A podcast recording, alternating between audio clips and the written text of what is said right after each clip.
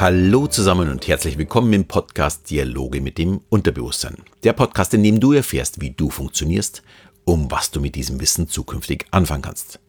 Mein Name ist Alexander Schelle und wir machen weiter mit unseren Kommunikationswochen und heute geht es um das Priming.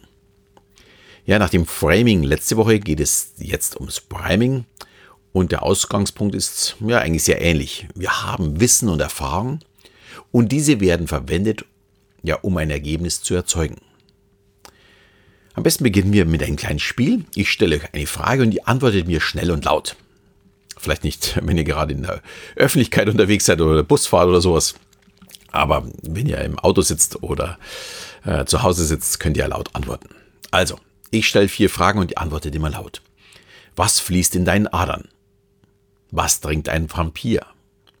Was pumpt dein Herz? Bei welcher Farbe gehst du über die Ampel? Ist es nicht faszinierend, wie schnell sich unser Gehirn durcheinander bringen lässt? Die meisten haben vermutlich rot gesagt oder gedacht. Und es ist völlig normal. Hinter diesem ja, einfachen Wortspiel liegt ein psychologischer Prozess, der uns zeigt, dass alles aufeinander aufbaut. Wir bekommen eine Information, verarbeiten diese und bekommen dann die nächste Information. Verbinden diese aber sofort mit der vorherigen. Der Grund ist ganz einfach. Wir haben nur eine begrenzte ja, Rechenkapazität in unserem Gehirn. Also nehmen wir erstmal an, die Informationen gehören immer wieder zusammen. Die vorangegangene Information ist also die Verarbeitung für den nächsten Schritt und das nennt man Priming. Aus dem englischen to prime etwas vorbereiten. Also man sagt Blut, Blut, Blut, rot. Klar, äh, Blut ist nun mal nicht grün. Es ist einfach komplett was anders. Und deswegen funktioniert das so gut. Und es gibt dazu ja unterschiedliche Studien, Allerdings ist das ein bisschen kontrovers, da sich ja alte Studien, wie die von dem amerikanischen Psychologen John R. Bark aus dem Jahre 96, später nicht so einfach wiederholen ließ. Er primte damals die Studenten auf jung und alt und verglich danach die Geschwindigkeit, die sie für ja, eine bestimmte Strecke zurücklegen mussten. Und ich kann mir gut vorstellen, dass diese auch mit der, der heutigen Zeit zu tun oder mit der Veränderung und ja, man vielleicht auch die Themen und die Begriffe zum Prime anpassen muss und vielleicht auch das Ergebnis ein bisschen anpassen muss. Heute ist alles ein bisschen schneller unterwegs. Und dies macht ja zum Beispiel Ed van Kippenberg und Ed Dick Hoist, ich hoffe, ich spreche die halbwegs vernünftig aus, von der Universität Amsterdam. Wer die nachlesen möchte, sind auf meiner Seite auf jeden Fall nachzulesen, falls jemand da äh, nachschauen möchte. Ja, in ihrem Priming-Experiment mit zwei Studentengruppen mussten beide Gruppen jeweils 42 relativ schwierige Travel Pursuit Fragen beantworten.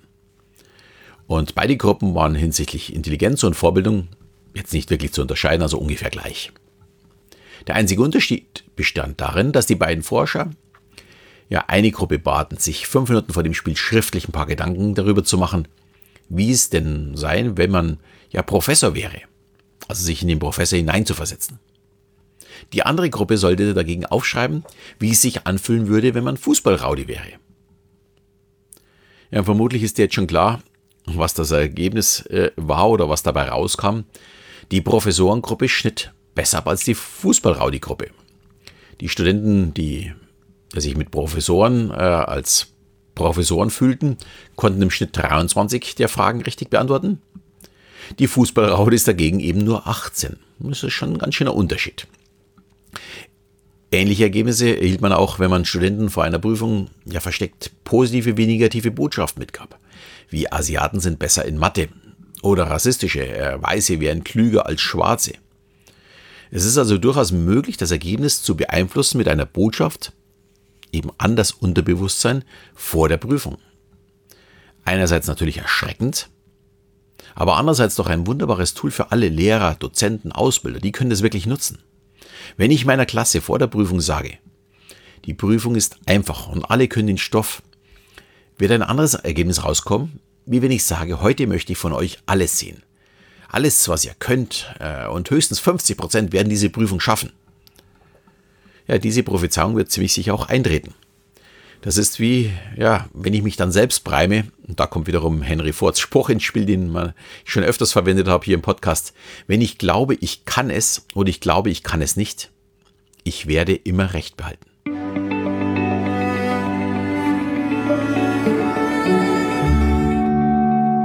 Ja, und wie natürlich jede Manipulationstechnik wird auch dieses Priming sehr gerne in der Werbung eingesetzt.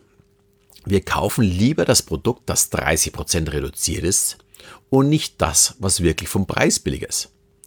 Wir fallen also auf diese Reduzierung rein, wir verbinden es, weil wir automatisch davon ausgehen, es wäre das günstigste. Hier ist wiederum wichtig, unsere Rechenleistung ist begrenzt. Wir äh, nehmen das, was uns möglichst leicht fällt, dass es günstig ist. Oder wenn ich zum Beispiel jetzt sage, lad dir mein E-Book zum Thema emotionale Intelligenz runter. Besser würde funktionieren, wenn ich sage, lade dir mein kostenloses E-Book zum Thema emotionale Intelligenz runter. Obwohl beides eben nichts kostet, mal abgesehen von der E-Mail-Adresse, äh, springen wir auf das Wort kostenlos sofort an. Und noch besser ist es dann, wenn ich äh, auch noch ja, zehn Tipps zur Verbesserung meiner emotionalen Intelligenz mit anpreise. Sofort sagt mein Unterbewusstsein, oh, ich bekomme nicht nur Wissen, sondern ich werde dadurch auch noch besser. Wenn ich jetzt schon so schön gebreimt habe, das E-Book stelle ich natürlich wieder in die Shownotes, aber die meisten Hörer, hoffe ich, haben es sowieso schon runtergeladen, wenn ich mir so die Downloadzahlen anschaue. Das ist schon wunderbar. Also steht auf jeden Fall wieder drin. Ja, und wenn ich jetzt auch noch sagen würde, nur noch heute, ab morgen kostet es dann 49,90, dann würde man es noch schneller machen. Weil wir sind dann gebreimt auf die Angst, etwas zu verpassen. Naja, keine Angst, das E-Book kostet morgen natürlich auch nichts. Ja, warum beziehe ich das Thema emotionale Intelligenz immer mit in diese Kommunikationsthemen ein? Ich glaube, für eine gute und vor allem zielgerichtete Kommunikation sind unsere Skills in der emotionalen Intelligenz sehr, sehr, sehr, sehr wichtig.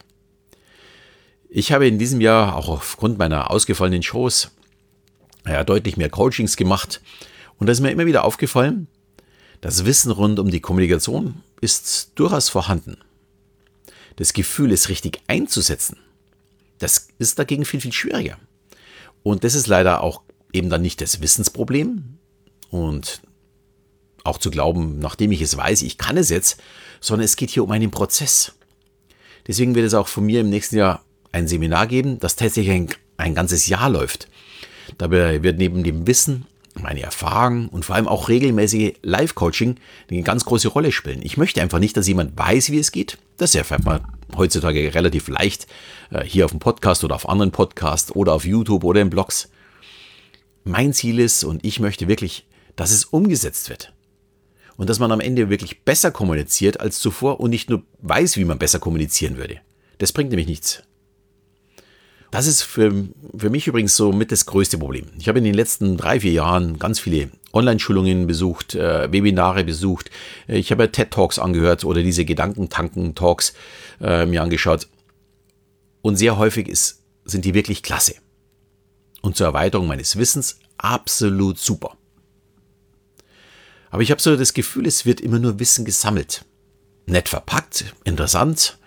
Ähm, aber das Spannende dabei ist, da steht jemand auf der Bühne oder sitzt vor dem Monitor, erzählt mir etwas und kann selbst damit überhaupt nichts umsetzen. Sprich, der hat nur die Informationen gesammelt, sie hübsch ein Schleifchen drumherum gemacht ähm, und dann verkauft er sie weiter.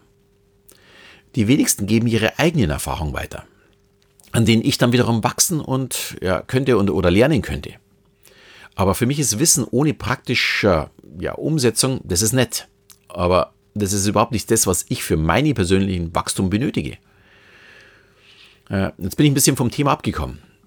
Aber wer Lust hat, noch mehr eben zu meinem Weg 2021 ja, zu erfahren, der erfährt es in den nächsten Wochen über meinen Newsletter oder hier weiterhin natürlich im Podcast. Ich freue mich auf jeden Fall total darauf, äh, eben dann mit kleinen Gruppen an, ja, an den Kommunikationsskills zu arbeiten, nicht nur die Informationen dazu weiterzugeben. Ich hoffe, dir hat auch diese Folge wieder gefallen. Und wie immer freue ich mich über deine 5 Sterne. Und ja, in diesem Sinne verabschiede ich mich wie jedes Mal. Bis zum nächsten Mal, wenn es wieder heißt Dialoge mit dem Unterbewusstsein.